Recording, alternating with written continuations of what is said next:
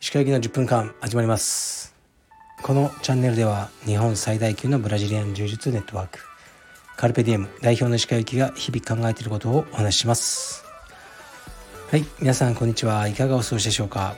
本日は3月の13です、えー、東京は小雨が降りそうな天気になってますね、えー、今日も息子とトレーニングしました。とね昨日はちょっと失敗しちゃって夜あのー、睡眠薬を取らずにあの忘れてたんですよね。就寝したら1時間ぐらいで目覚めちゃってで布団の中でこう寝れなくてでもしょうがないから3時ぐらいに起きて睡眠薬取ったんですよね。でも7時には起きなきゃいけないので睡眠薬がっつり効いた状態で起きましたね。今もちょっと効いてますね。その状態で息子のトレーニングをしました。結構しんどかったですね。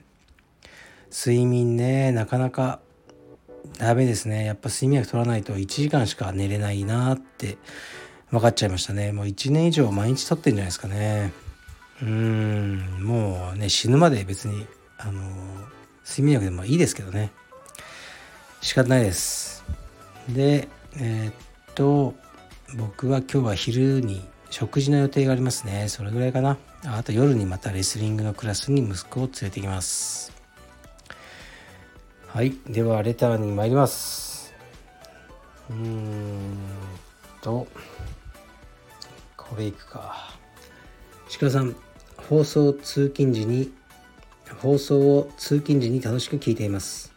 地方在住の映画が好きな柔術愛好家です。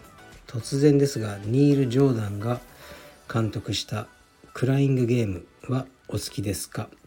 私は当時見て面白かった記憶はありますが何度も見返すほどではない映画でした。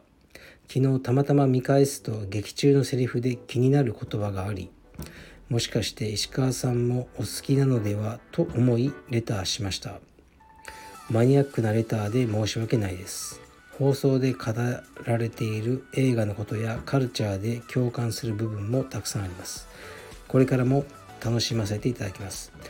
はいありがとうございます。クライングゲーム。うーん別に好きではないですが結構覚えてますね。ボーイ・ジョージのクライングゲームっていう曲があの主題歌でしたね。印象的な曲で。IRA とかそのねアイルランドの話でしたよね。確か赤い旅団とか出てくる。でもう言っちゃっていいと思うんですけどね。もうかなり古い映画なんで。あの女性と思って、あの付き合ってたらその人が男性だって分かるんですよね。で僕が覚えてるのは男性だって分かった瞬間にもちろんあの、ね、体の関係とかあったんですよね。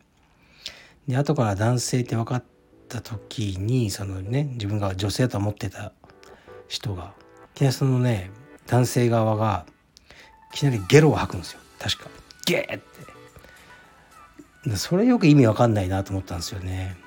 もうえ僕がねあのこうセックスをしたあの対象、まあ、男性女性っていうか、まあ、女性と思ってしたんだけど後からあれが男性って分かった。そこで吐くかなみたいなもう良くないかしちゃったもんはと僕は思った記憶がありますけど多分ねこの方が言ってるセリフっていうのは、まあ、ほぼ確実にこれでしょうね。サソリとカエルの話ですよね。これ前もしてますけど、まあ、僕はすごい好きな話であのこの映画がオリジナルではないですね。もううんいくつかねもういろんな作品とかで多分使われてる例なんですよね。でまああの繰り返しになっちゃうけどこういう話であのサソリがね川を渡ろうとしてたんですねサソリくんが。でもサソリは泳げないから渡れないんです。そしたらそこにカエルがいたんです。でカエルにちょっと背中に乗っけて向こう岸まで連れてってくれないかって言ったんですよ。でカエルは「嫌だよ」だって、ね、君はそんなことしたらあの君を背中に乗っけたりしたら君は僕を食べちゃうじゃないか、ねまあ、天敵なんですよね。その食物連鎖の中では。でもあのサソリくんが「いやそんなことしないよ」そのね渡ってる途中にねその君食べちゃったりしたら沈んじゃうじゃないかと一緒に。だからそんなことしないよ。でカエルもまあそりゃそうだな。と思ってじゃあ背中に乗りなってこう乗って向こう岸まで渡ってる途中にカエルは激痛を感じるんですよ。うってそしたらサソリのその毒針がねこうもうがっつりと刺さってるんですよ自分に。でカエルは「なぜだ？サソリ君なんでこんなことをするんだ」って君まで死んじゃうのに。でサソリは「そうなんだよもうしょうがないんだよ本能に勝てなかったんだよ」って言って2人で沈んでいくって話ですね。この話あの僕は好きなんですけど、あのこの映画で確か使われてたと思いますね。な話の流れは忘れましたけどこのねいわゆる偶話ですねこれが使われてましたね。このね話はやっぱねうん真理ですよね。本能に人は勝てないですよね。とまあ僕は思ってますね。まあ、それ以上の話でもないんですけどこう自分の命を危険にさらしてでもこう本能の方に引きずられてしまうのが人間じゃないかなって僕も思います。はい、で映画ね最近ねほんと見れてないんですよ。もうねしつこいけど息子のあのレスリングがかなりやばいんですよね時間的に。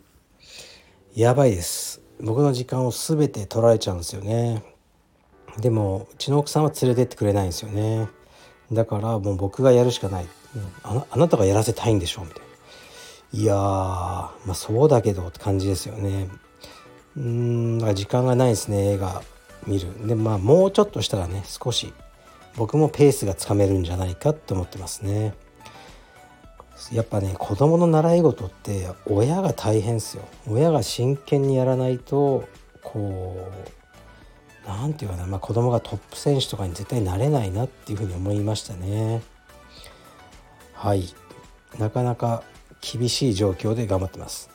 でもネットフリックスで映画を見ました。これは映画館で見て大好きだったえー、っとね何だったかな主演の人オデン・カークさんですよね。確かねあのちょっとファーストネーム忘れちゃうんですけどラストネームがなんとかなんとかオデン・カークさんっていうあのベターコールソウルですね。ドラマの。の主演の方でえっとね「ノーバディ」っていうタイトルなんですよね。日本題だと「ミスターノーバディ」になってたかな。これなかなかね好きな映画なんですよ。僕は。こうまあ演出がすごく好きというかまあね話自体はもう口頭無形な話なんですがあの面白かったですよ。ネットフリックス上がったばっかりなんで、興味ある方は見てみてください。一見普通の GG だけど、実はこうね、スパイとか特殊部隊出身とか、そういうね、もう設定が好きなんですよ。どうしようもなく。どうしようもなく好きです。そういう映画全部好きですね。だから、えー、っと、昨日はそれを見ちゃいました。はい。で、まあ、なんかもう言うことがないですね最近。うん。レターが来れば答えるって感じですがまたちょっと飽きてきたので誰かゲストを呼んでこれから積極的にゲストを呼んでいこうと思ってます。誰かこういう人を呼んでほしいっていう要望があったらあの言ってください。呼びます。でえー、っとなんだっけ？何をしたんだっけな？なんだっけな。なんかね言わなきゃいけないことがあったんですけどまあいいか。このスタイフもですね今フォロワーさんが今日時点で3105人になってましたね。3000からなかなか伸びないですね。3105人となってて毎月そうですね1万6000円ぐらいはなんか収益になってるようですね。ありがたいことに。